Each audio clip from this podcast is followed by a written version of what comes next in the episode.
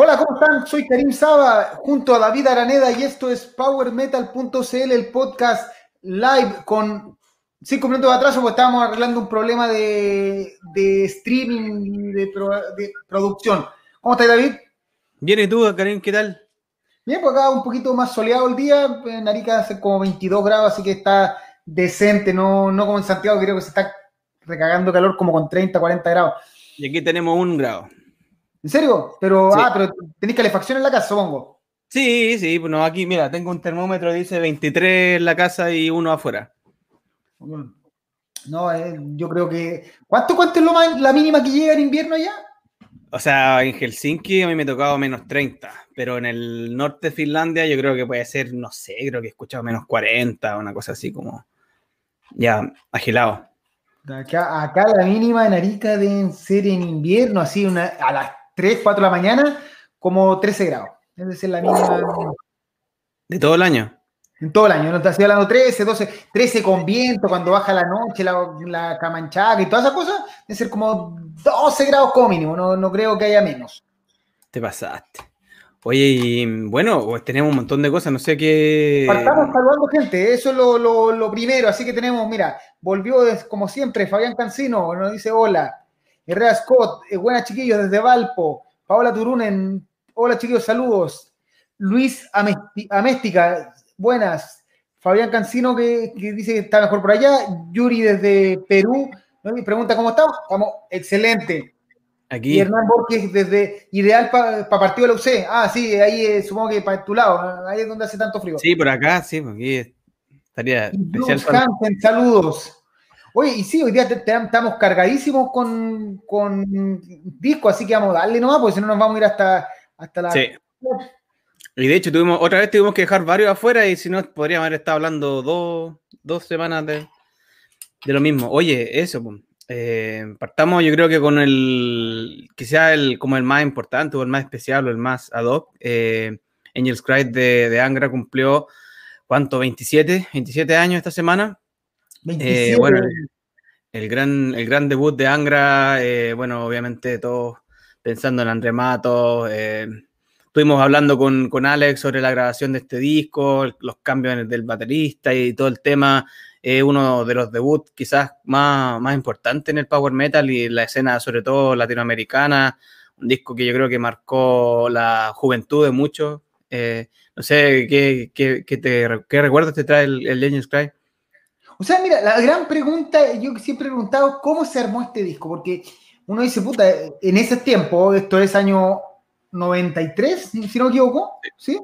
93, no había tanta comunicación así como internet que tú puedes, ahora tú decís, ya estoy, tengo un baterista en Finlandia, el guitarrista en Ecuador, el bajista en Sudáfrica y además el disco y lo lanzáis con cualquier nombre, pero este tiempo había harta distancia. Em, y no sé qué tan famoso fue eh, Viper de, eh, de la banda anterior de André Matos, como para lograr que se involucre Sacha Paez en la producción, que aparezca Alex Colgars en la batería, que eh, Kai Hansen esté tocando guitarra, que Dirk Slatcher, también de Gamma Ray, también esté tocando la guitarra. O sea, es un disco que tiene que si uno empieza a analizar punto por punto todos los integrantes y todas las personas que participaban en el disco, se hace bastante complejo de imaginar cómo se logró en esos tiempos armar esto porque probablemente había que mandar por correo los discos, juntar, no sé si viajaron a grabar. Eh, ellos sí, pues ellos lo grabaron en Alemania, eso es lo que nos contaba el, el Alex, que, que, ellos, él los conoció allá, pues y creo que Andrés Matos también había contado la historia de que ellos fueron al estudio de Kai Hansen y estuvieron ahí encerrados en un búnker y el batero que llegaban, eh, Charlie Bauerfein pensó que no tenía las condiciones para grabar el disco, entonces ahí le, le dijo el Charlie Powerpan que o, mm, o, ponían otro baterista o lo grababan con, eh, con una, una, batería mm, eh, computarizada o él no Llamaban a Thunder Force tocar la batería. Claro, lo amenazó con traer a Thunder Force, pero al final trajo al verdadero Thunder Force, el, el de carne y hueso. Y oye, sí, pues súper interesante pensar, no sé si habrá sido porque los tipos de Angra tenían mucha plata o porque si Sacha Páez les vio demasiada como proyección de que como una banda brasileña el disco debut, no sé si habrá sido por el demo, por la calidad del demo, por, la, por el talento de Andrés, es difícil, quizás sería, bueno, no vamos a poder preguntarle a él directamente, pero, pero es como un misterio. Oye, no sé si hay alguien más que sea como un erudito de Angra que nos pueda contar la, respuesta. Mira, dentro de la gente tenemos más saludos que nos llegaron un poquito después. Tenemos a Tomás eh, Yancaleo desde Talcahuano, Fabián Pérez desde Puerto Montt, Jorge Castillo desde Ecuador, eh, Hernán Borges que me recuerda que hoy día cumple un año esa maravilla llamada Legacy of the Darklands, el de Twilight Symphony Orquesta, esta cosa rara que inventó Blind Guardian, que era para sacarse las balas y que nunca más lo escucharemos, por favor. No lo escucharemos, no comentaremos Te conté que Nuclear Blast, no es que cuando en Nuclear Blast tú compras una cierta cantidad de discos, te mandan un disco de regalo a veces, así como. Te lo mandó de regalo. Y me lo mandaron, güey. Lo tenéis de postavaso. Sí, no, para completar la colección de Blind Guardian en algún momento, pero posavasos. Sí. Herrera Scott, notándose la influencia neoclásica, solo empezando a escuchar un Finichet ya te ponen los pelos de punta. Sí, parte con un Finichet alegro y después al tiro se lanza con Carry On y probablemente la gente, la primera vez, o sea, no, esos discos que en ese tiempo tú no podías, no había single, no había adelanto, no había nada, nadie se lo pelaba, no existían esas cosas, sino que te llegaban, comprar el disco por la carátula, que por lo demás, si tú la miras, es una carátula que no dice nada. O sea, ahora cuando uno la mira le da ciertas cosas, pero en ese momento era un, una estatua de un ángel. No, no tenía, no, no, había ninguna relación. Y, y ese, ese, tremendo canto de haber sido una tremenda explosión. Otras canciones, Time, eh, Wuthering High, que la primera vez que yo la escuché pensé que cantaba una mujer. Soy sincero. No, o sea, la original sí, pero esta versión yo también pensé que la cantaba una, una mujer. Street of Tomorrow, Evil Warning, Lasting Child. O sea, este disco es perfecto de, principio a fin. Sí, es tremendo debut. Oye, y bueno, ahí la gente comenta también, démosle, antes de pasar al siguiente, tenemos seis discos del recuerdo hoy, nos pusimos súper nostálgicos y más encima eh, quisimos eh, abordar lo más que pudimos, pero, pero veamos, pues veamos qué, tal les parece. Sí, pues Fabián Cancino, Holy Land y el Angel's Cry eh, son los mejores discos de Angra de Angra con André.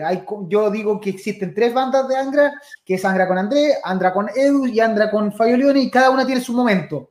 Son bandas que suenan distintos, tienen distintos momentos y no son comparables entre sí, pero bueno, ese es otro tema que podemos conversar algún día. Herrera Scott, Matos es el Kirke de América Latina. Que paz descanse. ¿Sí? ¿Estás de acuerdo? Sí, estoy de acuerdo. Angel Martin, Angel's Cry, qué pedazo de disco, la explosión en Carry On, Angel Cry. El disco quizás estuvo en el momento preciso, sí. Paula Turunen, eh, sin duda son talentosos, probablemente tenían recursos económicos que ayudaron mucho. Como tú decías, David, sí, probablemente plata tiene que haber habido, porque pegarse un viaje a Alemania a grabar un disco mm. de una banda que eh, se armó, no sé si hay, hay un montón de historias y la historia sigue, peleas, cruces, de todo. Sí. Bruce Hansen, solo escuchar Carry On te vuelve la cabeza. Y Pablo Turunen, que es un disco redondito, principio a fin, perfecto. Así es. Oye, bueno, el veredicto y sigamos. Tenemos seis discos hoy, así que no nos queremos quedar muy pegados en nada. Así que, bueno, para mí está una obra maestra del power metal latinoamericano y del power metal melódico, el power prog. Así que cinco power metalitos eh, para Angels Cry. Y que en paz descanse el gran Andrés. Eh, bueno, pasamos al siguiente. Ah, no sé, por lo que discutíamos antes, quizás no es de, tus bandas de cabecera, pero para mí Running Wall es como un estilo de vida. Es como una weá que cuando me agarró, eh, no sé, y escuchar este disco, sobre todo el Death of Glory, que cumplió, cumple hoy, de hecho, 31 eh, años, para mí es como ponerme los audífonos, cerrar los ojos y es como subirme un barco, así como que me, pone así como listo para pa zarpar y, no sé, es como súper, eh, no sé, incluso haberlos visto ya en el Wacken, así como que se generan un vínculo con esas bandas que son como de culto, que, que no, no, giran nunca, ¿cachai? Que se juntan una vez a las tantas y es como que verlo, verlo es como casi como un lujo y, y generan en la gente que les gusta, genera como ese, ese tipo de, de, fanatismo y como de, no sé, de, de así como que... Eh, haga lo que haga el, tío Roth, ahí uno, no sé, se vuelve loco. Eh, eh, no sé, y encuentro que este disco es como que la síntesis de, los mejores elementos, encuentro que tiene como la, es como el punto medio entre el heavy metal más, eh, más como crudo que tenían al principio, con menos producción, y ya después quizás se vuelven un poco más repetitivos, un poco más incluso, no sé, le meten más hard rock, y entonces aquí encuentro que estaba como tanto en, en Dead, of Glory y como en Port Royal y, y Under um, Jolly Roger son como la, la, trilogía perfecta para mí del metal pirata y como en su punto, así entre, entre pesadito y, un poquito que no suena tan como trash, así como... como Tú lo dijiste, yo no soy fanático de Running Wild. Eh, cuando rebasé The Glory fue, oh, el disco es bastante, es bueno, entretenido todo, pero no sé, me pasa que nunca le encontré el amor, probablemente porque tiene demasiada música, o sea, Running Wild ha escrito demasiados discos y los últimos discos han sido demasiado, o sea, un bajón aburrísimo. Hay bandas que, por ejemplo, ah, podemos pelear de que Halloween actualmente no mantiene el nivel que mantenía en los primeros discos, sí puede ser, pero lo de Running Wild actual es, en verdad, no da ni ganas de escucharlo. Pero cuando uno se remonta y empieza a buscar el Port Royal o el Dead or Glory, te das cuenta que sí, es una que Rolf en algún momento estuvo inspiradísimo. Ahora, si esto es verdadero metal pirata o en lo que hace Alston, en la otra discusión, eh, que no vale ni la pena, porque la verdad, Running Wild canta sobre pirata, Alston compone como pirata y son, no hay ninguna relación. Sí, igual, yo encuentro que esa discusión del metal pirata es como lo mismo que el metal vikingo y cosas así, que las temáticas no tienen nada que ver con el, o sea, con el sonido, o sea, no te dicen nada. Eh, eso es como para mí una discusión un poquito absurda. Quizás las temáticas pueden ser piratas, pero metal pirata propiamente tal, no encuentro que sea como para meter un, género de banda, es, como más que nada la, actitud, no sé, o, la, o, en el fondo las líricas, no sé, la, puesta en escena, lo que sea. Pero, pero bueno, netamente heavy metal, o sea, esto como que no, no, hay, no hay como otra interpretación. Y no sé, dale con comentarios, yo creo, porque... Algunos saludos que llegaron más tarde, por ejemplo, de Cristian Chagana, que llegó justo, dice Osvaldo Robleo desde Cartagena. Además, alguien nos, nos aportó un detalle, que era comentario eruditos de Angra, que la estatua es real y está en un cementerio de Brasil. Eso, eso nos, gusta que la gente que sepa mucho más eh, nos, cuente datos raros y los compartimos, todos aprendemos en esto. si, nos pueden subir la foto ahí al, Facebook sería la raja. Y si alguien se la ha tomado, mejor todavía. Omar, saludos Brothers of Metal desde Arequipa. Eh, Fabián Cancino, Running Wild son Alston antes de Alston.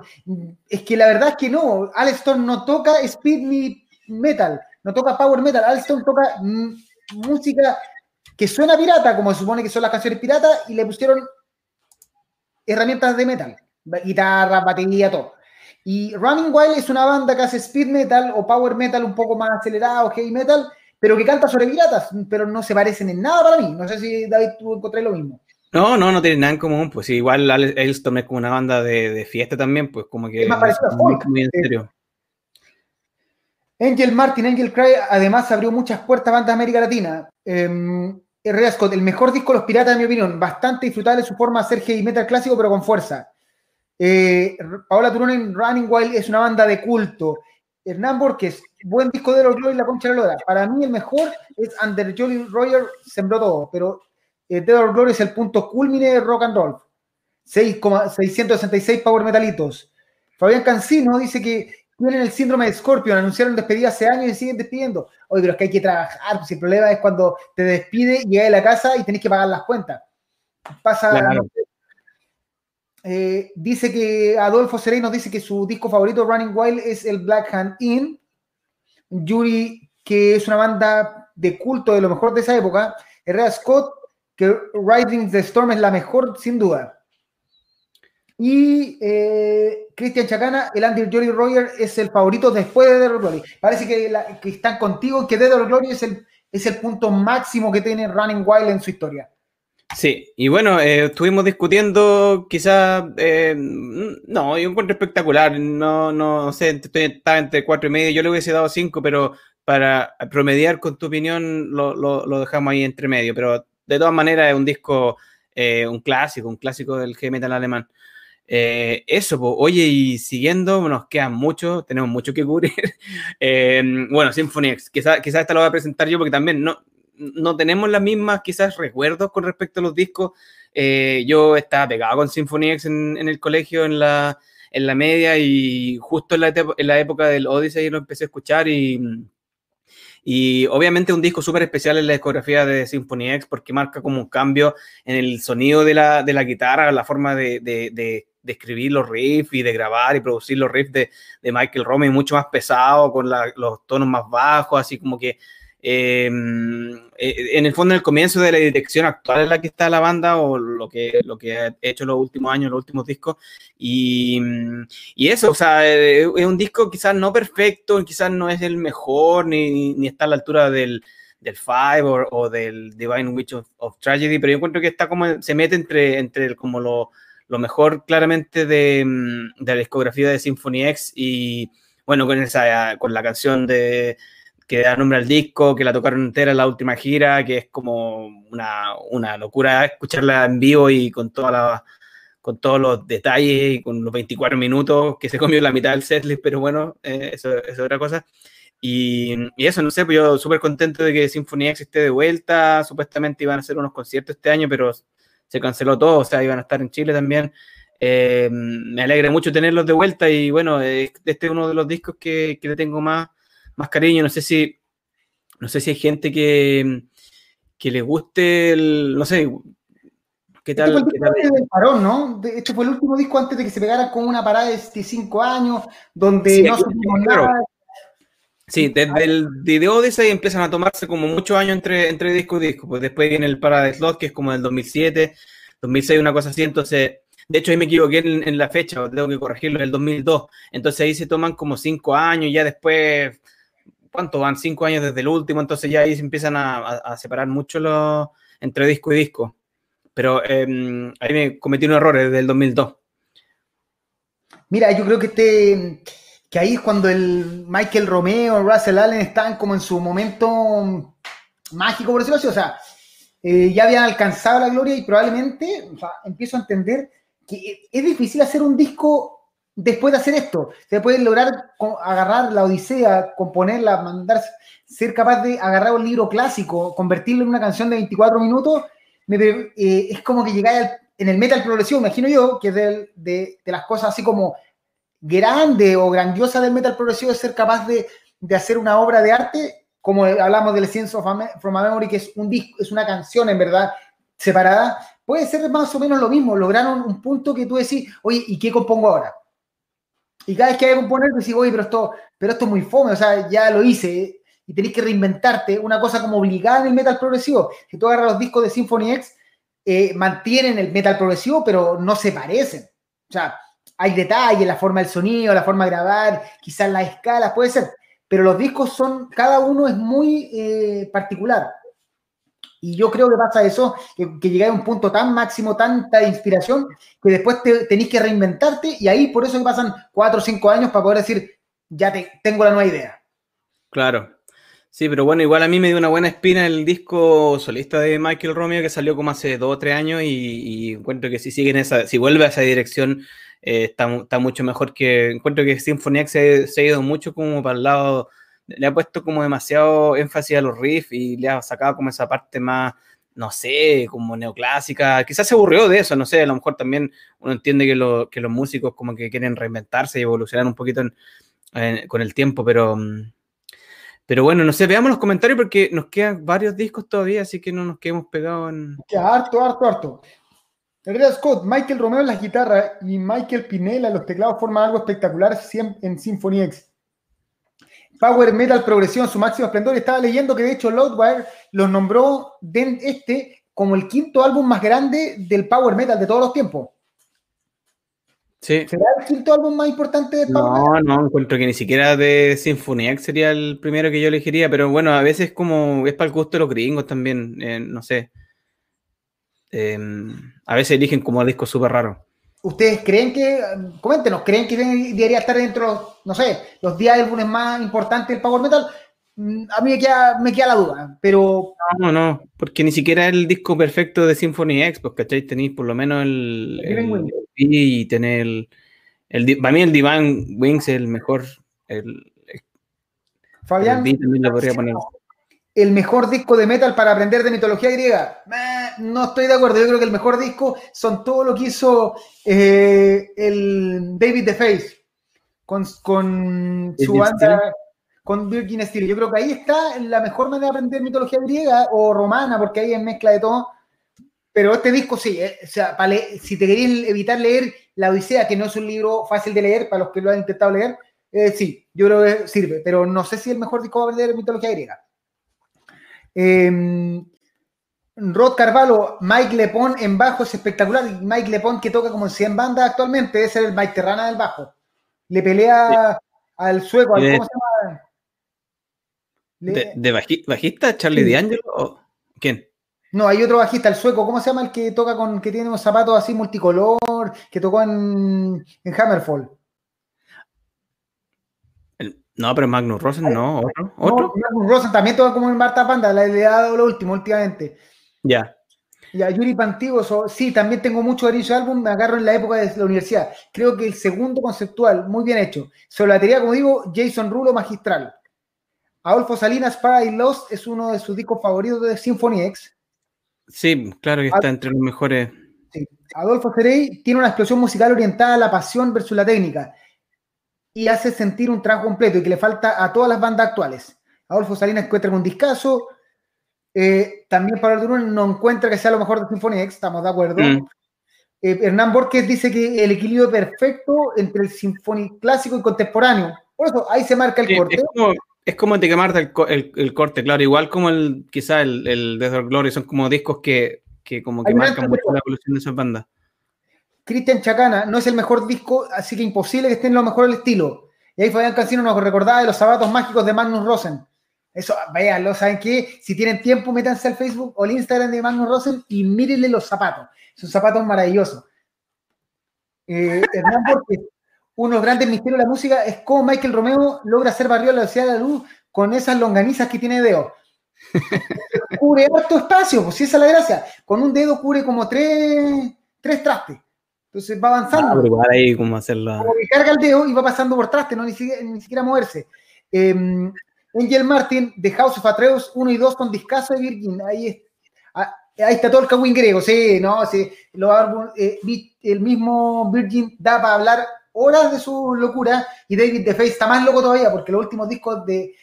No, ni siquiera son discos, esas cosas que lanzó el, el Black y Sí, oye, sigamos, mira, nos quedan varios todavía. Este eh, también, yo lo encuentro un disco espectacular y bueno, quizás no perfecto, pero vamos, oye, eh, bueno, este lo agarramos más, quizás preséntalo tú, porque tú cacháis más de Vision Divine y puedes hablar con más argumentos. Es, es un debut, es un debut muy importante, pero mire, y de hecho ahí estuvimos con, con, el apuro, nos equivocamos en la, en la fecha y todo el tema, pero este disco es del 99, así que cumple 21 años.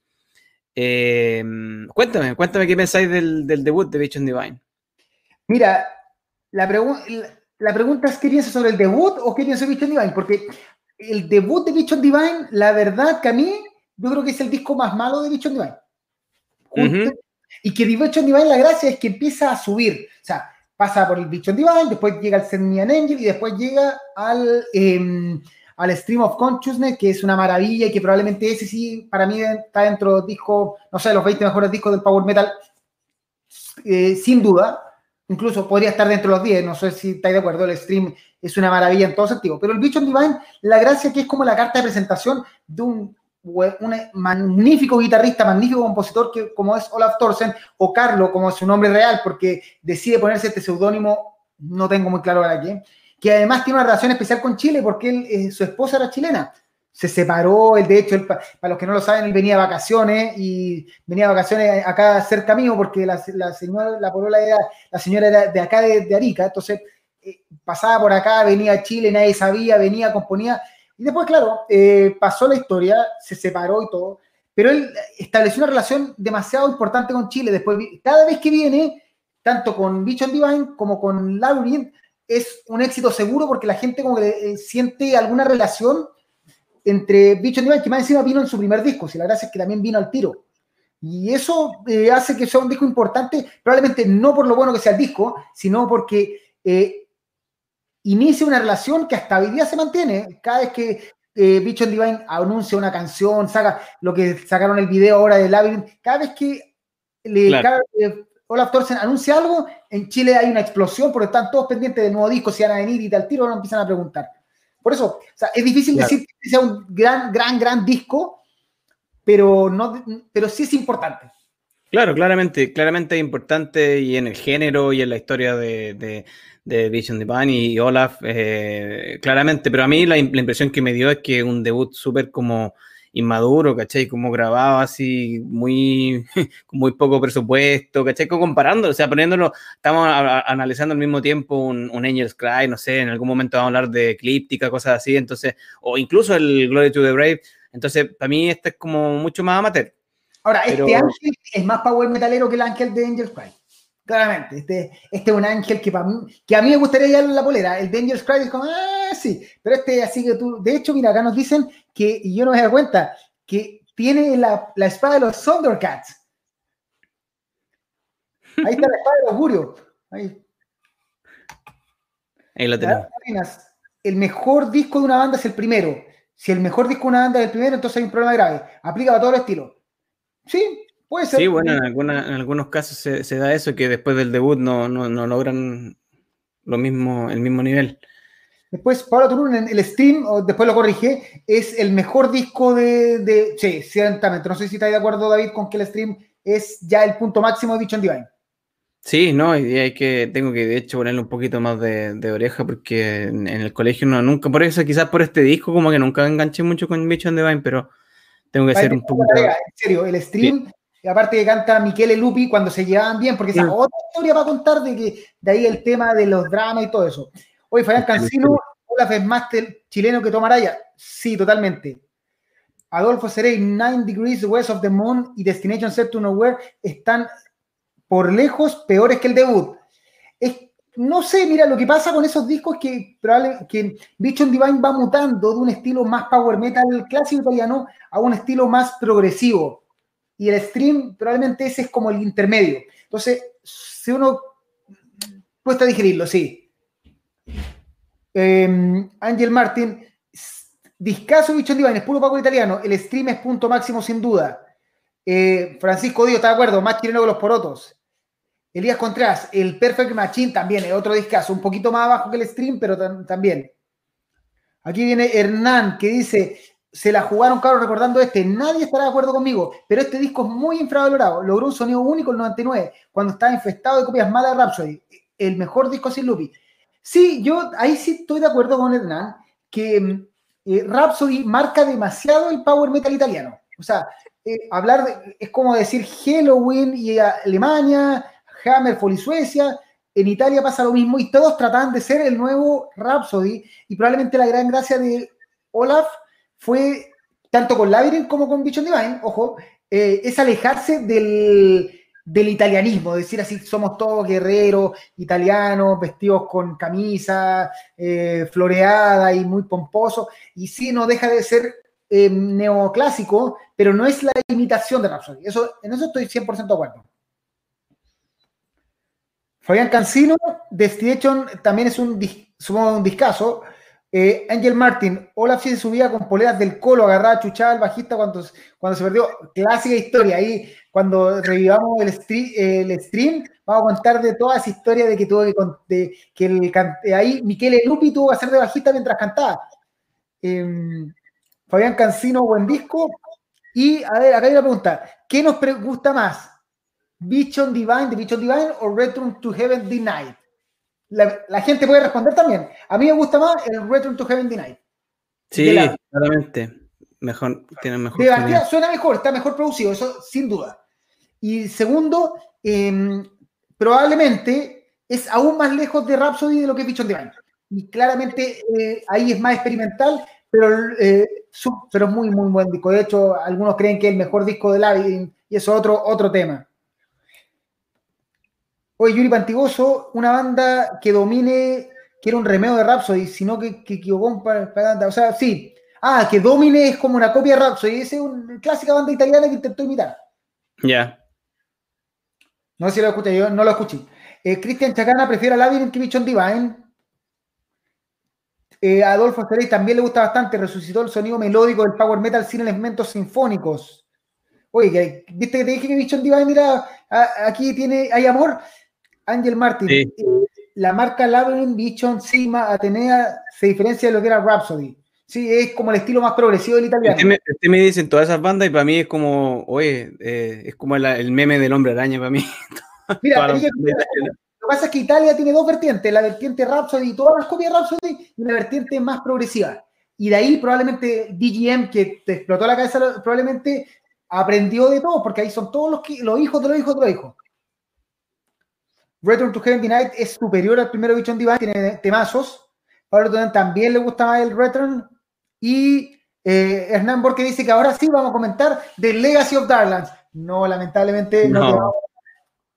No, no, démosle con lo que nos, con lo que nos compete. Eh, teníamos entonces el, el veredicto. Bueno, es un disco debut y es como bastante inmaduro y bastante pueril, y, pero entretenido, entretenido. Espérate que estoy Probablemente no tenían la plata que Angra. No, Ah, probablemente no tenían la plata de Angra. claro, claro. No, me pareció como una, como una banda de liceo eh, haciendo su, su primer disco. Pero entretenido. Oye, ya eh, saliéndonos un poquito del, del power metal, heavy metal más melódico, eh, porque cumple 30 años, teníamos que mencionar el Coma of Soul de Creator.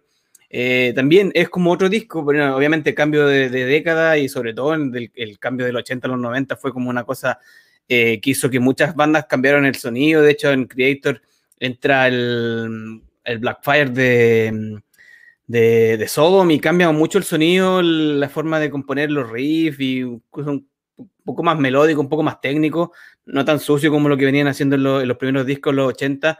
Y mm, siempre fue uno de mis discos favoritos de, de Creator y igual me da lata que, que Creator hoy en, hoy en día eh, reniegue tanto de esta parte inicial del- de su carrera y toque tanto los temas nuevos. eh, porque, o sea, me acuerdo yo cuando empecé a escuchar Creator y, y volvieron con el Violent Revolution, tocaban muchas, muchas canciones de este disco. Y ahora como que no lo pescan mucho y, y para mí es como de, la, del- de, la, de los mejores de, de toda la historia de, de Creator y del trash en general. O sea, eh, para mí es un disco que, que me trae muchos recuerdos también del colegio y, mm, y era de, una mis bandas favoritas también. No sé, eh, ¿a ti te gusta como más el sonido actual de Creator o, o más? Mira, lo que no me gusta es el sonido del medio. El sonido del medio de Creator, esa cosa que salió entre medio, el endorado, todo eso, eso es lo que no me gusta de Creator. Pero claramente el Creator despu- después de los 2000 y tanto, con el Creator de los 1980, 1990, son dos bandas distintas. Probablemente la, la vieja ahí que canta, eh, ya no se puede las canciones del, del Coma of Souls para cantar una hora y media de eso. Y Claro. se cansa, por eso elige ciertas canciones, eh, podemos, siempre tienen el, Flag of Hate y... Sí, pues el- en el fondo eso, pero el, pero el disco es- yo creo que es el punto máximo, o sea, del, Hello- del Creator clásico. Es el punto donde el donde Creator logra dejar lo suficiente el sonido extremo más death metal, por decirlo así, pero y eh, lo evoluciona, es capaz de producir un sonido moderno, por decirlo así, moderno para sus tiempos, Claro. pero no se transforma en una banda como que lo que pasó después cuando empezó a eliminar los riffs, cuando ya la cuestión Claro. más como eh, mea grunge, mea Más iron. Entonces, aquí es donde Creator logra el máximo y probablemente eso hace que después tenga que adaptar música más moderna, estilos más agro, todo, para poder seguir vendiendo, porque en el fondo había que encontrar una banda que logró posicionarse, ser multiventa, estar ahí el- eh, viajando todo, y de repente tenéis que, te, te dicen, oye, pero esto es lo que suena ahora, y tú estás sonando así. Busquemos algo intermedio y salieron esas cosas que la verdad que está bien, que Grieto reniegue eso intermedio que para mí no es. Pero sí, yo creo que el, el disco, probablemente el mejor disco de Creator clásico. Sí, sí, a mí me gusta mucho también bueno, el Project to Kill y el, y el Extreme Aggression, para mí son los tres, como el, lo- el top tres, y ahí voy dando vuelta al orden de acuerdo, de acuerdo a mi estado de ánimo, pero Pero oye, una persona le, le quiere eh, decir, o sea, que no conoce el metal o que está recién empezando, tú le decís, y está escuchando, no sé, cosas más modernas, todo, y tú ya con el, con el Extreme Aggression, eh, probablemente no lo es capaz de entenderlo, como que va a sonar mucho ruido, muy, muy raro, la producción cuesta entenderla, pero si hay con el Coma of Souls, es un disco que podéis escuchar tranquilamente, no está bien producido, suena bien, se entiende fácilmente. Ahí estoy, o sea, en el fondo, lo que hace Creator en este disco es lograr eh, trash que se pueda, trash tipo metálica que tú puedes escuchar tranquilamente. Que no, que no tenéis que ser un weón que ha escuchado toda la vida de, de death metal o cosas más agresivas para entenderlo. sí, No, sí, es como está todo en, su punto justo, es verdad eso, es que es como el disco más equilibrado y como más oreja, quizás, por decirlo así, con canciones como People, of the Light, por ejemplo, así como súper, que han quedado en el setlist porque son tan populares. Y eso, pues, bueno, hay comentarios sobre Creator, creo, porque aquí veo algo al lado. Julio nos decía que eh, le, le, ayudamos a descubrir DGM, DMG, perdón.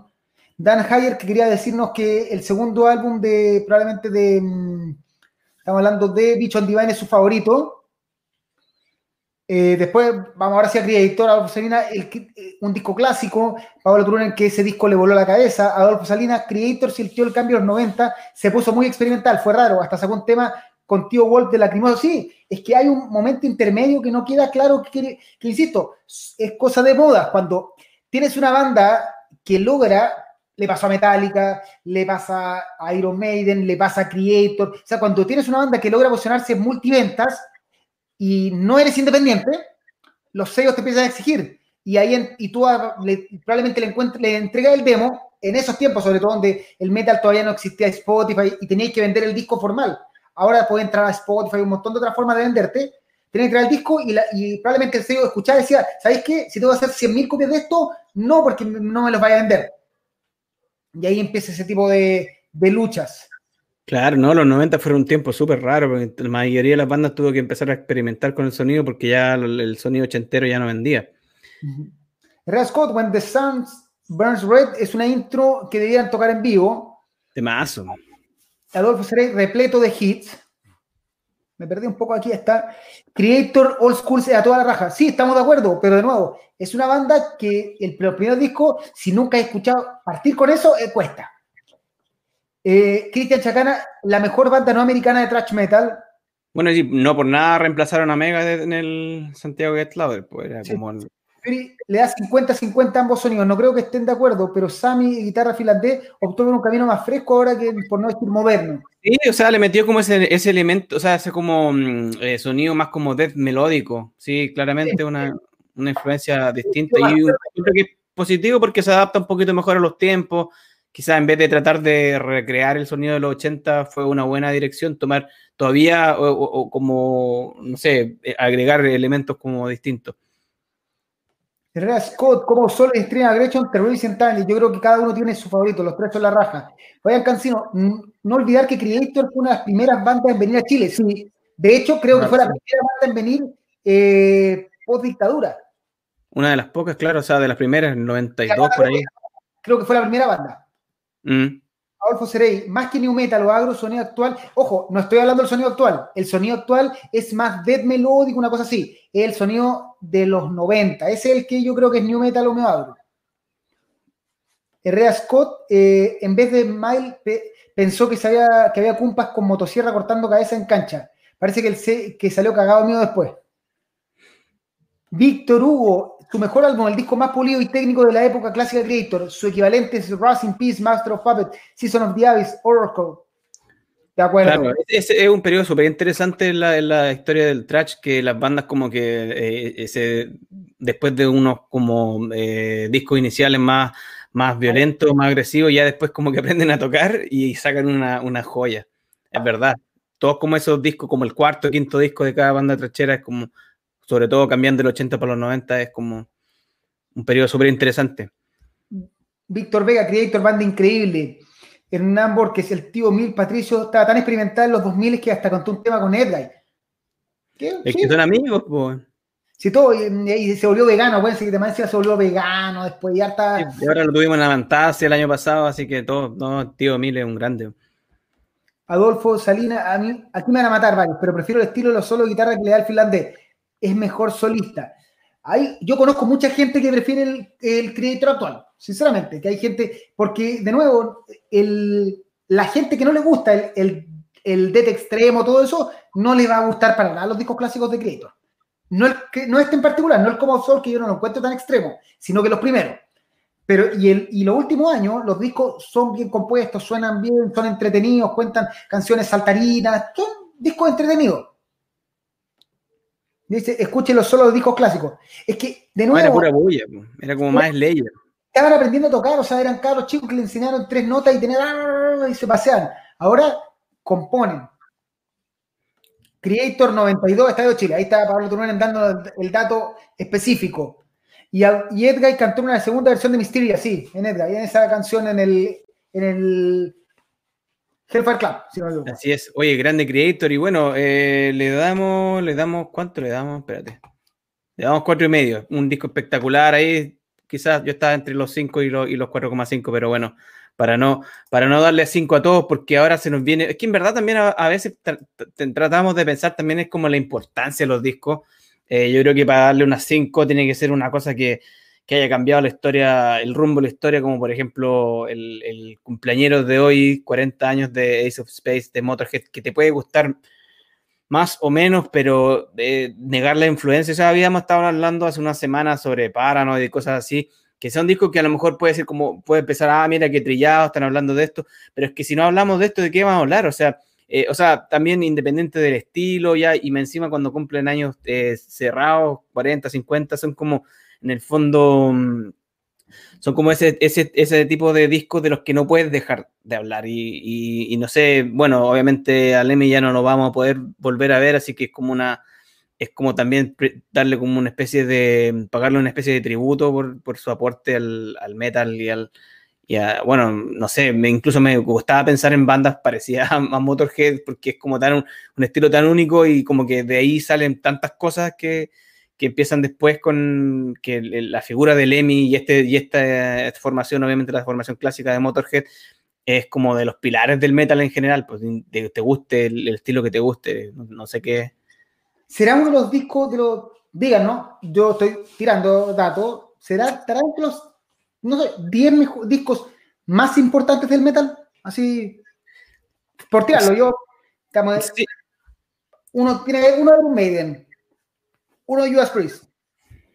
Tiene que estar una Motorhead. Claro, y Motorhead yo creo que la discusión sería Overkill o Ace of Space, yo creo que son los dos. Incluso el Overkill tiene un poquito como más de importancia histórica porque va antes, ¿cachai? El Ace, of, Space quizás es como cuando ya revientas comercialmente con, el, con la gira y con el, con el disco en vivo, pero yo creo que el Overkill así como un disco seminal, entre comillas, de que hacen algo que nadie había hecho antes, ¿cachai? Mezclar eh, el sonido del, metal que iba como surgiendo con, el, con la actitud punk eh, y que no los podían definir, pues, ¿cachai? Que de hecho siempre se habla de que el Emi decía que los metaleros decían que, que, el sonido de ellos era muy punk y los punkies decían que su sonido era muy metalero y él se definía como una banda de rock and roll y mm, como que nunca quiso ponerse la etiqueta y aún así, aunque él no se quiera poner la etiqueta, su importancia en la historia del metal es como es como innegable.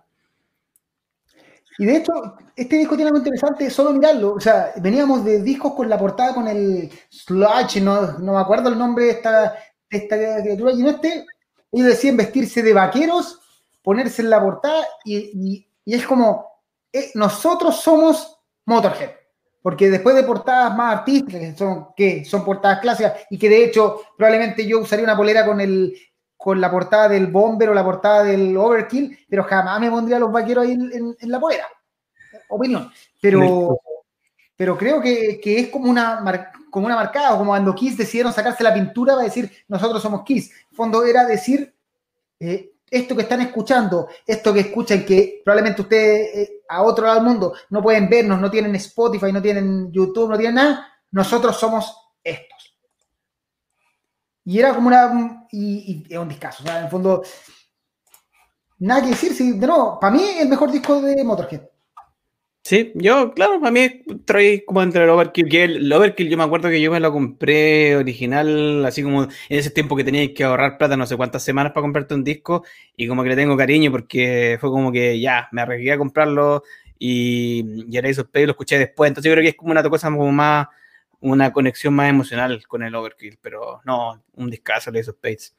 Veamos, mira, Víctor Vega, Uf Motorhead. Eh, después Lemmy, eh, Rea Scott, Lemmy Motorhead, donde quisieron, darse a conocer. Esos Spades es por siempre un disco clásico del rock. Pablo Turunen, Lemmy Kilminster, inolvidable. Salud por Lemmy. Eh, Ángel Martí, poner el play esos Spades te explota el cráneo. Hernán Borges, apareció la diapositiva de Motorhead y le salió un lunar Gigante los Techecos, uno de los discos más influyentes de la historia, no de los mejores, pero sí más influyentes. Adolfo Salinas, Motorhead nunca apareció una banda de metal, pero influenció mucho el metal. Así que yo no lo pondría como de metal. Es que yo creo que Motorhead está. Podéis meterlo en cualquier cosa y ellos mismos lo dicen, pero probablemente ellos hacen sonido Motorhead. En el fondo, Motorhead todo como Motorhead. No, no hay nada parecido. Claro, no hay nada igual. Personalmente, dice Red Scott, eh, fue una gran influencia para el thrash metal junto con Killers de Iron Maiden. Adolfo Cerey, fue tan potente la influencia de Motorhead que muchos creían que era una banda trash. También muchas bandas trash extrajeron su nombre de temas y clásicos de la banda. Adolfo Salinas, Hello, we are Motorhead and we play rock and roll.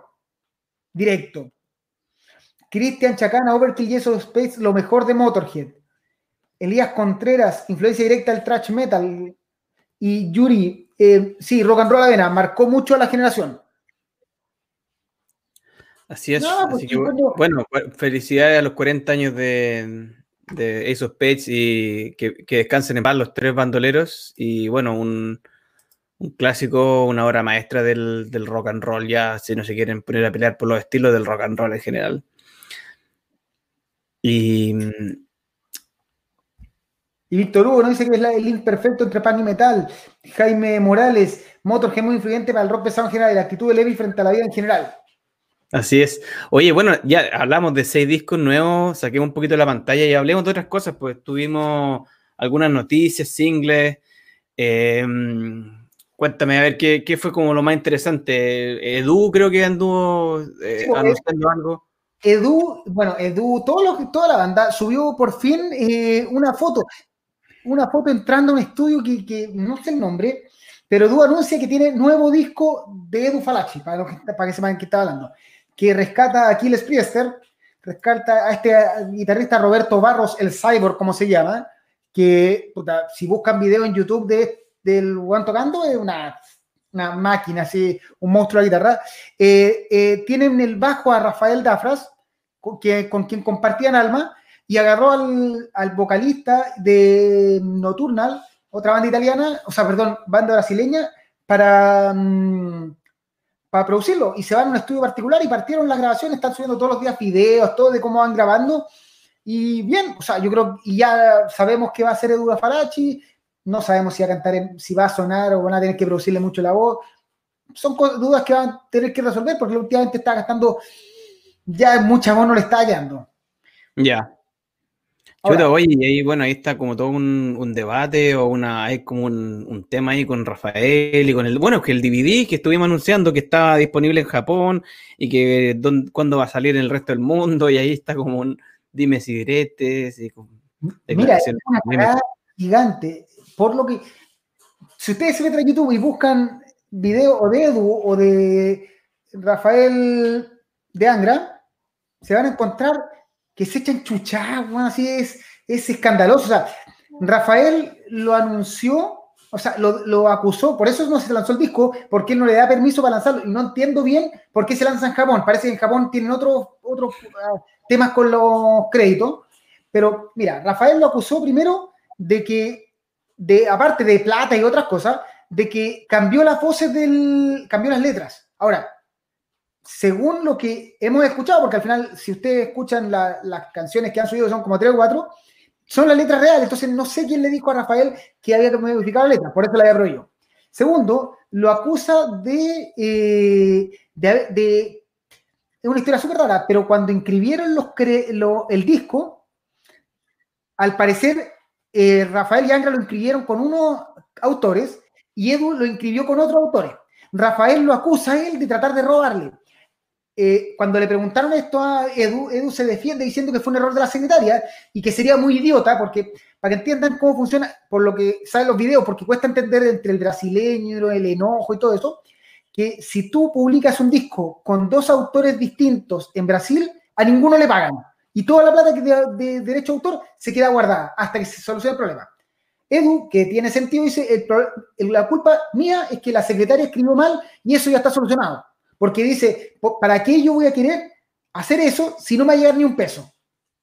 Pero ahí se están dando el Paulo Barón, que es el productor de ambos, eh, hace un, hizo un podcast donde lo invita a cada uno y se, se tiran mierda cruzada. La verdad, no sabemos dónde va a terminar. Em, cada vez, mira, en mi sensación, cada vez me, da la impresión que Rafa y Angra tienen algún tema interno que es muy desagradable, tipo Alex Starevoli con Rhapsody donde la gente al final se termina yendo enojada. Por algo Aquiles Priester fue, por algo André Matos se adherido, por algo los, los Mariucci se fueron. O sea, todos se están yendo de Angra, Angra sí, sacando discos y lo que quieran. Pero algo pasa en la interna que, lo, que los grandes artistas se terminan yendo. Y, y si Aquiles Priester se fue enojado y toca con Edu, es porque por lo menos mala onda no hay. Claro, por algo se, se, desarmaron la, se desarmó la banda por completo y se fue la mitad, o sea, se fue más de la mitad y se quedaron dos guitarristas nomás, entonces como que... Mira, Kiko Lureiro tampoco está, se fue, o sea, se fue a, a Megadeth, que claramente un salto explosivo para él, pero no, pero así como que va a volver, nunca tan queda tan claro si va a volver. Mm. Sí, pues. Oye, bueno, vamos a seguir esperando el, desenlace de esta, de esta historia que cuenta ahí Adolfo. Nos dice que, se especula con respecto a los proyectos de Edu y que siempre ha sido un cantante de estudio poco creativo. No, es un buen cantante, pero yo no sé, yo no lo escuchaba en vivo últimamente y qué, qué tan, eh, como, no sé, eh, creíble sea como este DVD, porque eso se puede arreglar después con autotune, con estudio. No sé, ¿tú lo has visto en vivo así como...? No, no me tocó verlo en vivo, no, no pude. Ya. Pero, en el fondo, o sea, bueno, puede ser un cantante de estudio, si eso es una posibilidad, no, no hay para qué obligarlo. hay muchos cantantes de estudio, o sea, eh, Cristina Aguilera, eh, Britney Spears, cantante de estudio, o sea, cantante de estudio para todo el mundo. Pero el punto es que el tema de, de egos, de lucha, de plata, eso es lo que, lo que no queda muy claro. hermana, el, el Tito es el de Soulspell, ¿sí? Y que dice que el Tito, Tito canta mejor, ¿sí? Todos dicen eso y aquí está, Rafael Bittencourt, sí, debe ser complicado ahí. Eso es lo que yo creo. No digo que sea una mala persona, yo creo que es complicado trabajar ahí. Por algo se, la banda está tan disuelta. Por algo solo queda él, en el fondo. Él es el único que queda de Angra. Claro. Oye, bueno, singles nuevos, vieron como los que más destacamos esta semana, un montón de materiales, lo pueden revisar toda la página, pero quizás comentemos un poquito el de Access porque estuvo re bueno, el que le da el, nombre al disco, el tu, ¿cómo se llama? Tu Min que es un, el video, el lyric video es súper raro porque parece así un, un haciendo wakeboard, otro lanzándose en paracaídas. Como que buscaron weá en YouTube, así como juntar, no sé, weón. Entiendo, es el, el lyric video más raro que esto, ¿no? no tiene ningún sentido. No se relaciona con la letra de la canción, nada. Pero la canción es la raja. O sea, comparado. Sí, no, temazo, temazo.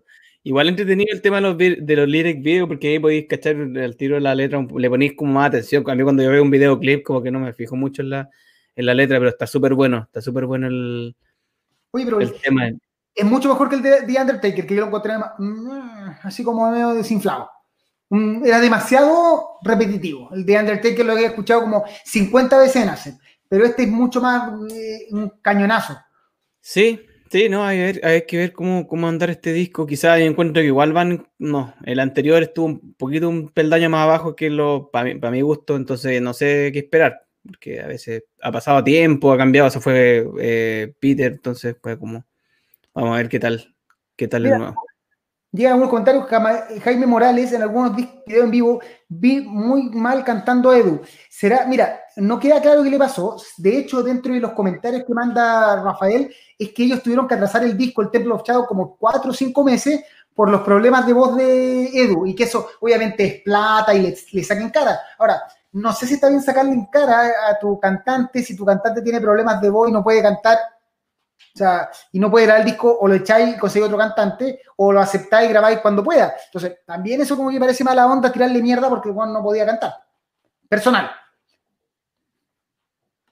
Después, Adolfo Serey, esa agua del fuego es muy mala. Supongo que el video es, realmente un pésimo lyric video los Martin, el Templo de los Chavos, pedazo de disco, se destaca Falachi. La Tercera y Angra, cuando salió Mato, fue también. Lanzaron Caleta Caca, temas que Rafael Juoso. Es una interpretación, no, de nuevo, no, no tengo. ¿cómo, puede ser tan conflictivo que todos salgan de la banda? Como si fuera el, hubiese sido el problema André Mato, que el resto se hubiese, hubiese seguido la formación todo el tiempo.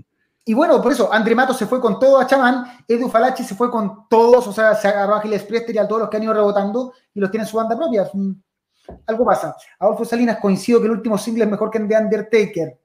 Yuri, sí, este último adelanto me da más esperanza que será un buen disco de Acid. Adolfo Serey, To Me To Die es el homónimo del nuevo disco, pero mejor que el de Undertaker, sí. Sí. Oye, y bueno, de, ¿qué, qué pensaste del, bueno, estábamos hablando de Labyrinth también, banda italiana y Olaf Thorsen y todo el tema, eh, ¿qué, ¿qué, tal te pareció? Un disco, también lo comentamos cuando hicimos el, la entrevista a Iron Savior, que un, un video bastante como interesante también y un, no sé qué, qué, te pareció la, la, dirección musical del, del disco nuevo, fue el primer adelanto. Sí, es Labyrinth, en el fondo suena Labyrinth, eh, Roberto Tiranti se pasa con la voz, de hecho, probablemente uno ah, de los cantantes más eh, infravalorados del metal italiano, porque ves que canta cuando vino a Chile y eh, la última vez cantó espectacular, o sea, llegaba a todos los tonos, el revivir es el Return to Heaven Tonight y en vivo y cantando el one sonaba. Entonces, la verdad es que 100% convencido de que Labyrinth es difícil que las bandas de Olaf Thorsen decepcionen, seamos sinceros. O sea, Olaf tiene capacidad compositiva, compone súper bien, no se repite, que es otra cosa interesante. Puede gustarte de nuevo un disco más que el otro, pero ahora actualmente Olaf Thorsen tiene las condiciones para grabar. Aparte, tiene a Simone Mularoni, que este, que la estrella de, de, de, la producción en Italia, lo tiene de aliado. Entonces, sabes que va a sonar bien, sabes que estar bien producido eh, no sé si sale por Frontiers, ojalá que Creo que es Frontiers, sí. Casi todas las bandas italianas están. pero bueno, hoy han salido cosas buenas. De hecho, vamos a estar hablando, nos estamos alargando, pero yo creo que démosle con todo nomás porque está súper. Mira, nuestro amigo de, el del auto. que, sí, que nos llevó, oye. Se rajó y nos comimos un taco eterno, todavía me acuerdo. Cagado, cagado. Angel Martin, malo el lyric video de Acep, la canción es bacán, mejor que Undertaker. Andrés me dice que está buena la polera. Sí, es que Don of Victory merecía polera. Así es. Oye, y bueno, em, quedan, bueno, les dejamos los adelantos Dream Theater, Blind Guardian, se vienen los Blu-ray. Eh, no sé si tiene sentido seguir como dándole, bueno, en la postergación de Nightwitch, también repitiendo un poquito las noticias, las cosas más relevantes que han pasado esta semana, pero yo creo que estamos acercándonos a la hora y todavía tenemos los, los discos de la semana, porque también hacemos harta pega. Esta semana salieron un montón de, de cosas nuevas y fue como bien difícil para mí personalmente eh, elegir uno, o sea, como no sé, decir, a ver, ¿qué voy a recomendar hoy? Eh, habían, habían muchas expectativas, habían cosas que teníamos... Eh, que estábamos muy atentos, que lo habíamos esperado así por semana. Ah, chuta. Ponele la. Vamos. Ah, ya, ahora sí. Ahora sí. Exacto. y ahora sí. E, eso, pues, oye, y, y, fue, fue súper complicado eh, elegir de qué íbamos a hablar. Siempre tratamos de, de filtrar un poquito y nosotros tenemos un criterio de que no solamente vamos a hablar de lo mejor, pero también de lo que sea más relevante. Quizás algunas, algunos discos ustedes van a decir, bueno, ¿por qué hablan de esto si no es tan bueno?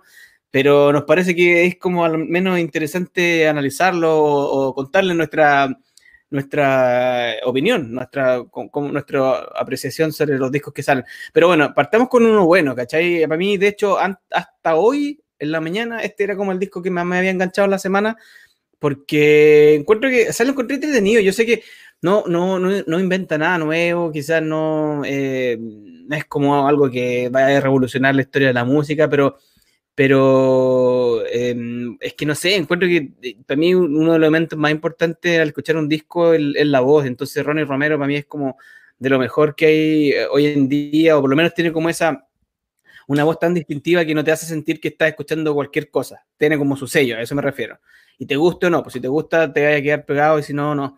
Pero incluso pensando que Ronnie está haciendo demasiadas cosas con muchas eh, bandas, encuentro que con Lords of Black sigue siendo la banda en la que le encaja mejor o, la forma de trabajar con Tony Hernando eh, que se complementan súper bien entre la forma de escribir de él y la, voz de, Ronnie y, y lo, equilibrado, lo balanceado del disco, que tiene de todo, tiene para todos los gustos y a mí me gustó bastante. ¿sabes? que ¿Para qué va a andar? Eh, vamos a hablar de cosas que no nos gustaron tanto y, y, a mí me, la verdad es que me dejó bastante conforme. No sé qué, no sé qué pensáis tú.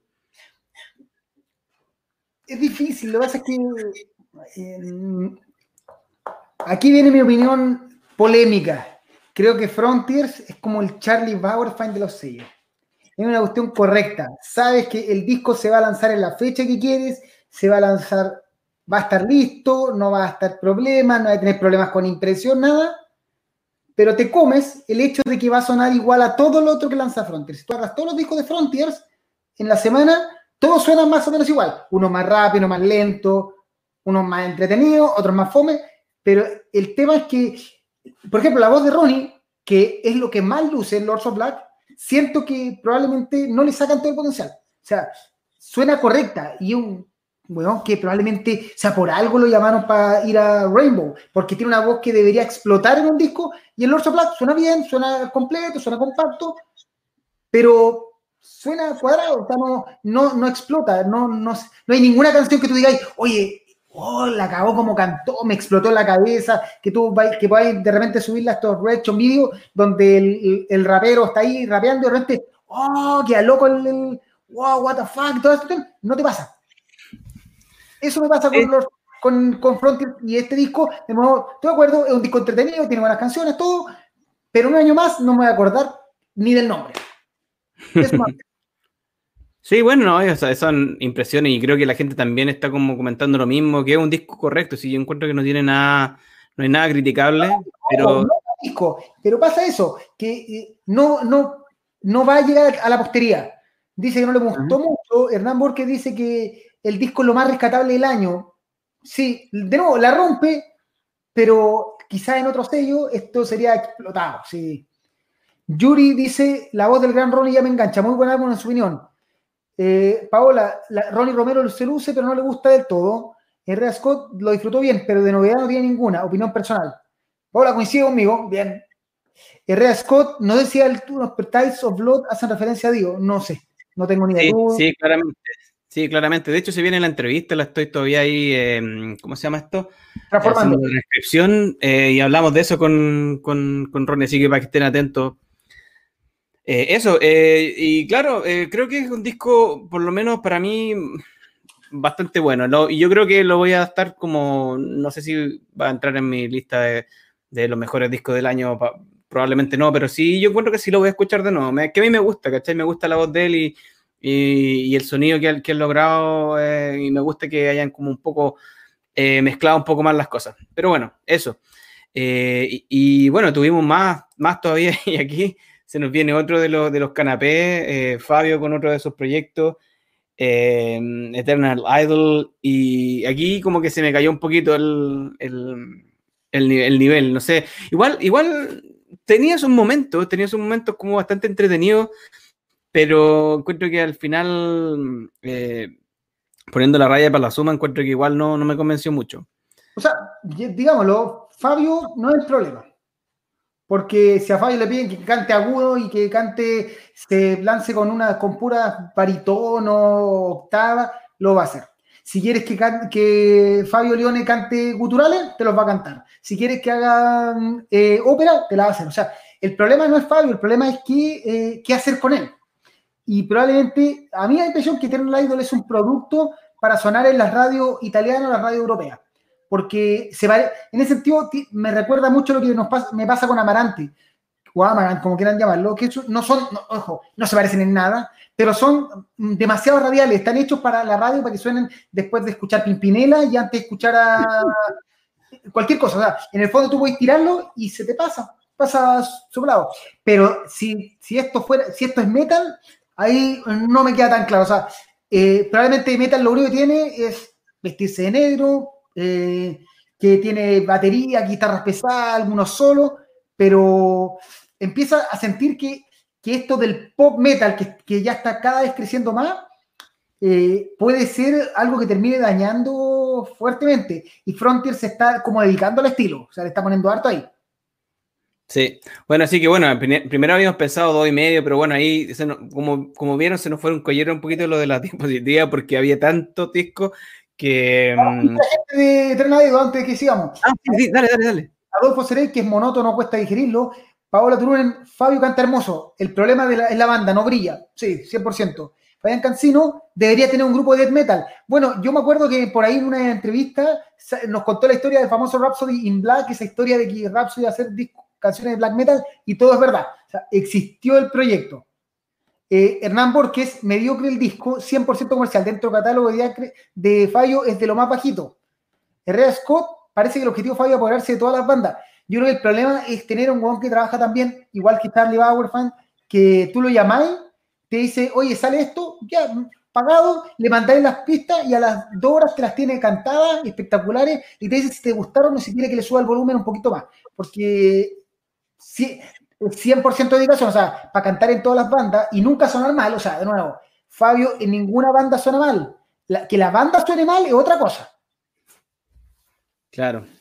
Pero bueno, eso. Eh, y bueno, esta, no sé, me cuesta hablar del disco nuevo de Faith Warning porque es una banda que me gusta mucho, que encuentro que tenía una discografía bastante sólida y encuentro que algo, algo les pasó, no sé si el corona, no sé si hay que revisarle la, hemoglobina al, tío ahí, al, al Mateos, porque encuentro que se pegaron un disco tan largo y tan latero, siendo músicos tan buenos, teniendo a, a Bobby Gersonbeck, teniendo, bueno, habiendo vuelto a Metal Blade, yo pensé que se iban a poner un, poquito más pesados que lo que estaban con, con Inside Out y todo lo contrario, y es como que vuelven como pisaron como el mismo palito que pisó Queensrÿche en los 90 de ponerse tan alternativo y como pisar tanto el freno y alargar tanto el disco, un disco de 73 minutos, eh, donde la mitad de las canciones son súper lentas y súper lateras, que si le saca eso, te quedas con cuatro o cinco canciones súper buenas. Y no sé, no sé cuál es el gusto de las bandas por alargar tanto los discos. Y para mí un disco bueno generalmente cae en un vinilo, son 45, 50 minutos y ahí y ahí tenés que dejarlo todo, pero no sé, alargarlo tanto y meter, rellenar con tanta cosa. Em, eso, yo creo que ellos tienen, de, hecho, si alguien me pregunta y no conoce mucho a la banda, yo le diría que jamás escuche este disco para empezar, porque ni siquiera representa a la banda, encuentro que es como, lo deberían haber sacado con otro nombre, no sé, deberían haberle puesto otro nombre al proyecto porque quizás se acerca mucho más a lo que ha hecho Ray Alder como solista, que no, no, no, no me suena a Facebook, es como que no, ni siquiera lo, lo, podía reconocer.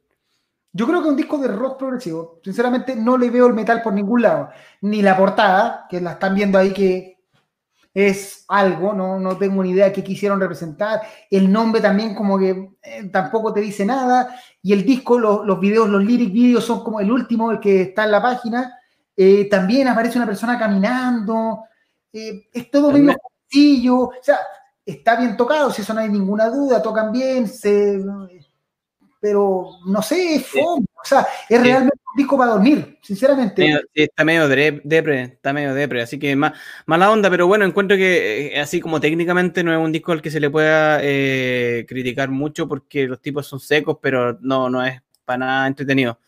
Y eso, ¿ah? Veamos qué dice la gente. Paula Turunen, Fates Warning, Malena. Sí, eh, Borges dice que tiene tema, eh, buenos temas de relleno. El problema del disco es que no tiene historia poesía, no tiene alma. Es como un compilado de temas en cualquier orden. Es fome, si esa es la realidad. Eh, después nos habla Adolfo Ceredo, dice que en Perú le dicen Fabio Bandas Locas a Fabio Leone. Eh, y Angel Martin nos dice que, el problema de Fabio no es el problema es dónde meterlo, o sea, lo va a hacer todo bien, pero sacarle provecho probablemente lo hace Luca Turilli y sería el único que lo entiende cómo hacerlo, porque ya el Turilli Leones Rhapsody es, es rara la cosa que hacen, pero se nota que ahí Fabio se siente mucho más aporte. Claro. Eh, Serey dice que quizá obedezca a la industria musical, puede ser, y Cristian Chacana, malos discos de la portada. Estoy de acuerdo con eso. Sí, así que bueno, eh, eh, y por eso puede ser como tres de los que teníamos desde antes pensado. Sinceramente, de esta semana es la decepción, porque Eternal Idol yo sabía que no me iba a gustar, pero Effects Warning esperaba más. Sí, y eso, eh, estábamos así como chuta, ¿de qué vamos a hablar? Hablemos de algo bueno, o sea, no nos gusta solamente tirar palos. Así que, bueno, tú encontraste, habla del que encontraste tú, porque aquí ya como que em, ese le diste como más tiempo me, eh, llevó así cuando empecé a revisar cosas ya decepcionado con Eternal Idol, eh, eh, con Lords of Black, decepcionado con Fates Warning, empezamos a, hacerle clic a todo lo que pasaba.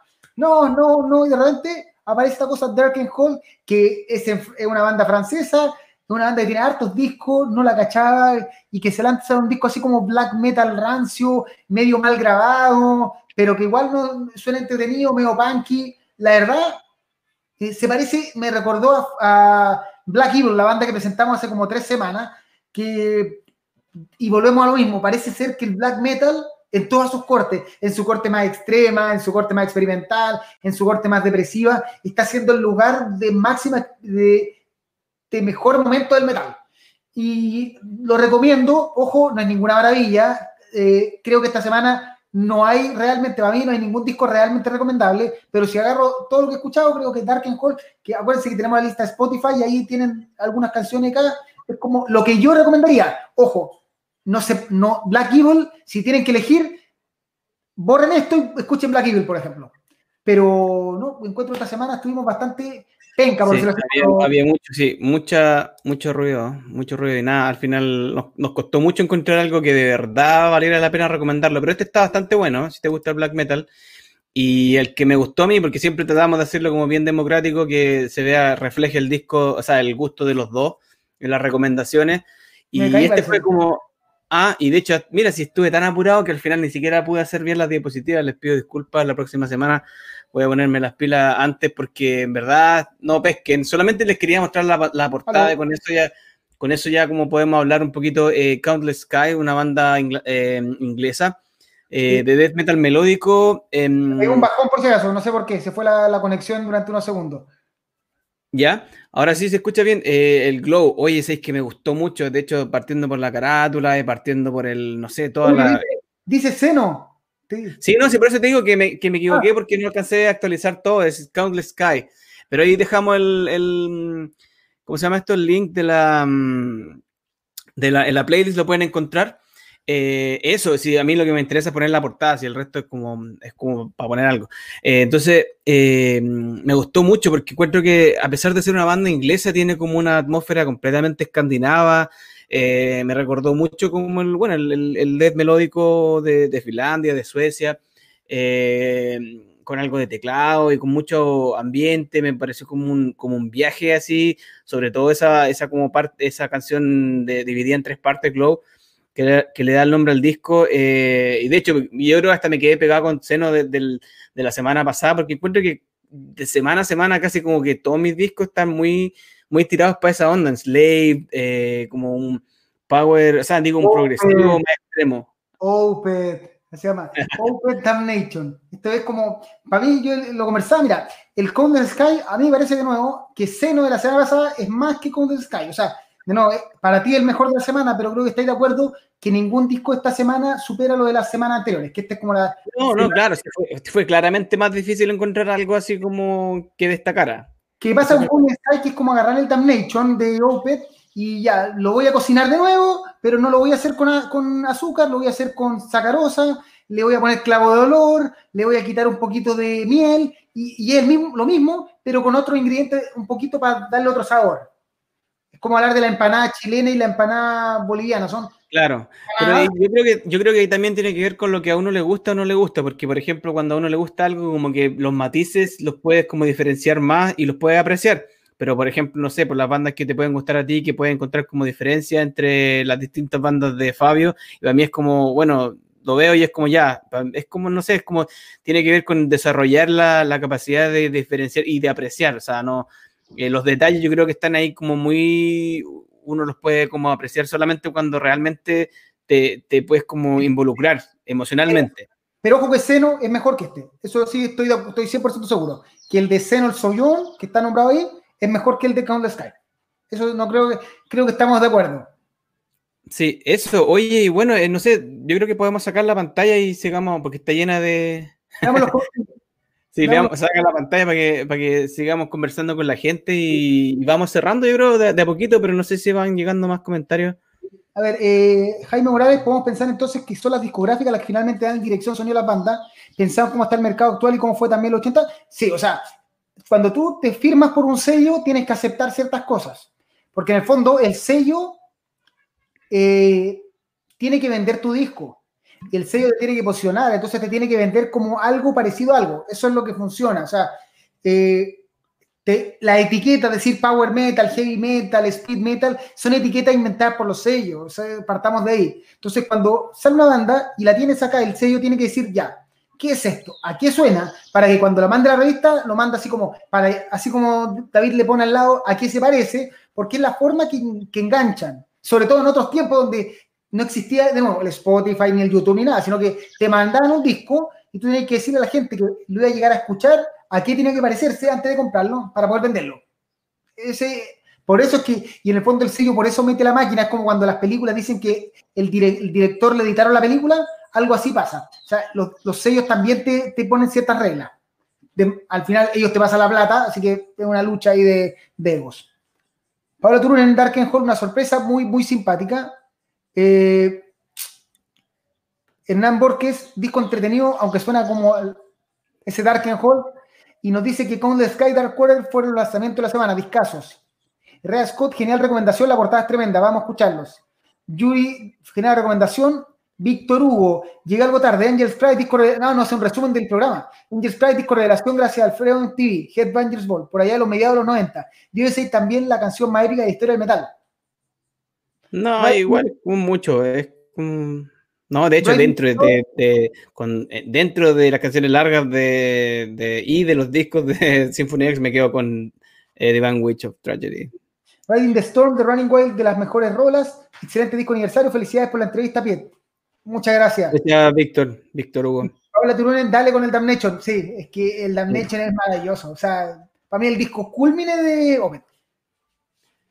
Claro, entonces si lo comparáis, que ves el tema de, estar comparando con algo, claro, obviamente. Lo que pasa es estamos hablando de discos que salen en, o sea, el disco de la semana, no lo podéis comparar con el. Ya siempre no, no podéis estar esperando que salga el Damnation todas las semanas. Ya vamos a tener que ver los discos del año en diciembre. Glow es un poco más progresivo que Dead Melódico pero más allá de etiquetas tiene puros temazos, muy estimulante y dinámico. Y este es mejor que el de Seno. No, no estoy de acuerdo que sea mejor que el de Seno, Seno lo encontré mejor. Adolfo Cerey, no sé si lo han tratado, pero escuché en el último tiempo una banda italiana llamada From the Dead. Sí, me la recomendaron la otra vez, bastante buena. Power Metal con toque de lo mejor de los últimos 10 años. no sé si de lo mejor de los últimos 10 años, pero bastante de lo mejorcito que ha sacado el Power Metal este año. Y Diego Valencia que va a escuchar la recomendación. Sí, pues, para eso estamos, al final comentamos lo que nos parece y podemos estar de acuerdo o no.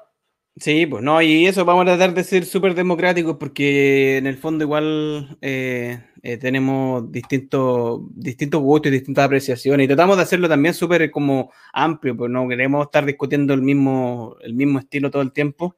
Así que eso.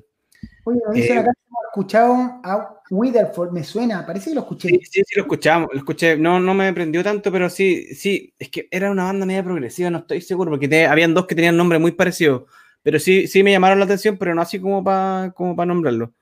Porque igual salen tantos discos que al final igual queremos filtrar, hacer como una fina selección. Incluso, eh, como digo, explicar al principio, no de lo, quizás no sea lo mejor, pero cosas que quizás valga la pena comentar, aunque sean no tan buenas.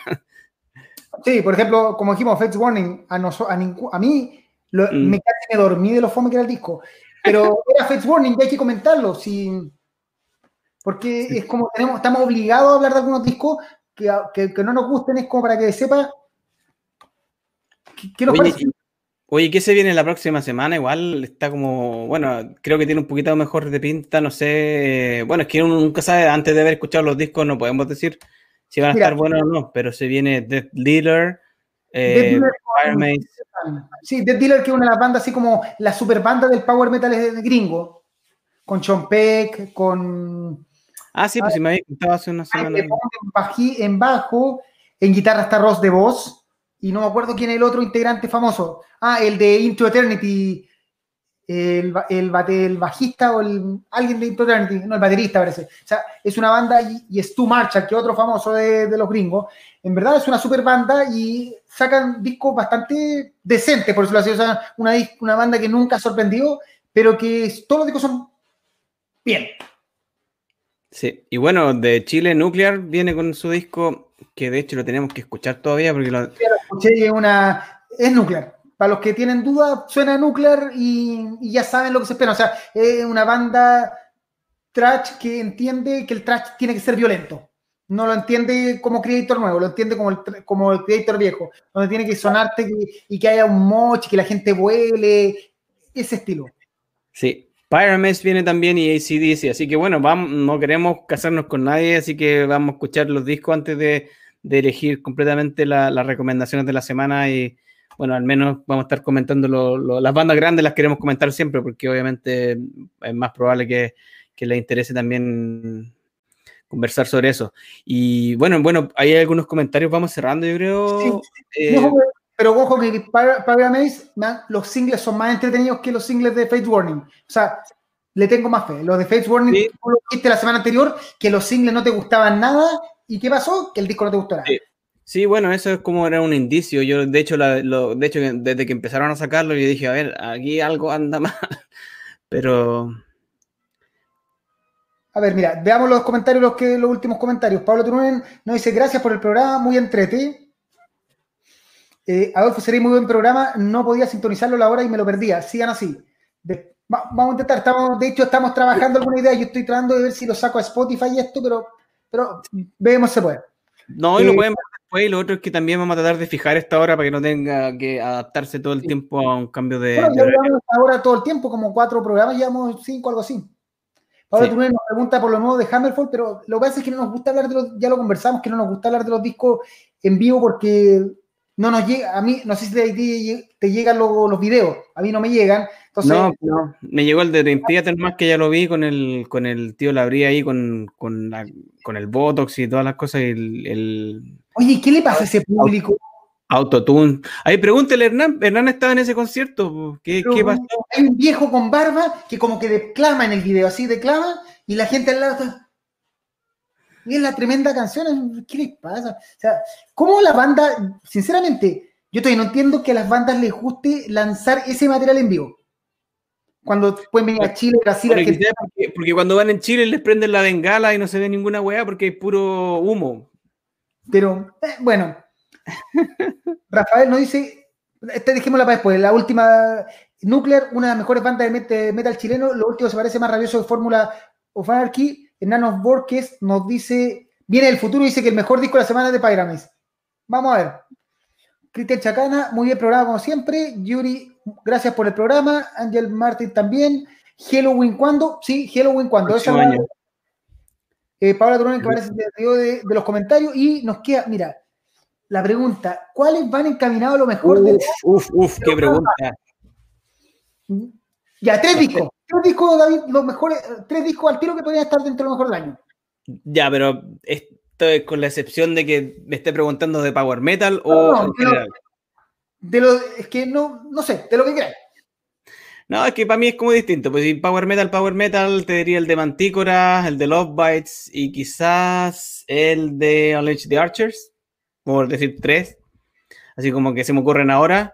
Y, pero ya si lo amplía a otro estilo, yo, yo tengo como primero el, el de Psychotic Waltz, ese lo pondría como primero, el de Halas también, que salió a principio de año, y no sé, eh, es que igual, claro, dentro de eso quizás metería el de Manticora porque no sé, es difícil, pero y de los más bajos, no es que, mira, yo estaba pensando que podíamos hacer, en diciembre no van a salir tantos discos nuevos, entonces ahí podríamos hacer como un recuento del año, eh, pero yo encuentro que de los más bajos, y, y, esa pregunta es súper capciosa porque no creo que vamos a pensar que son los discos más malos, pero sí a los que tú los tenías como una expectativa y te decepcionaron.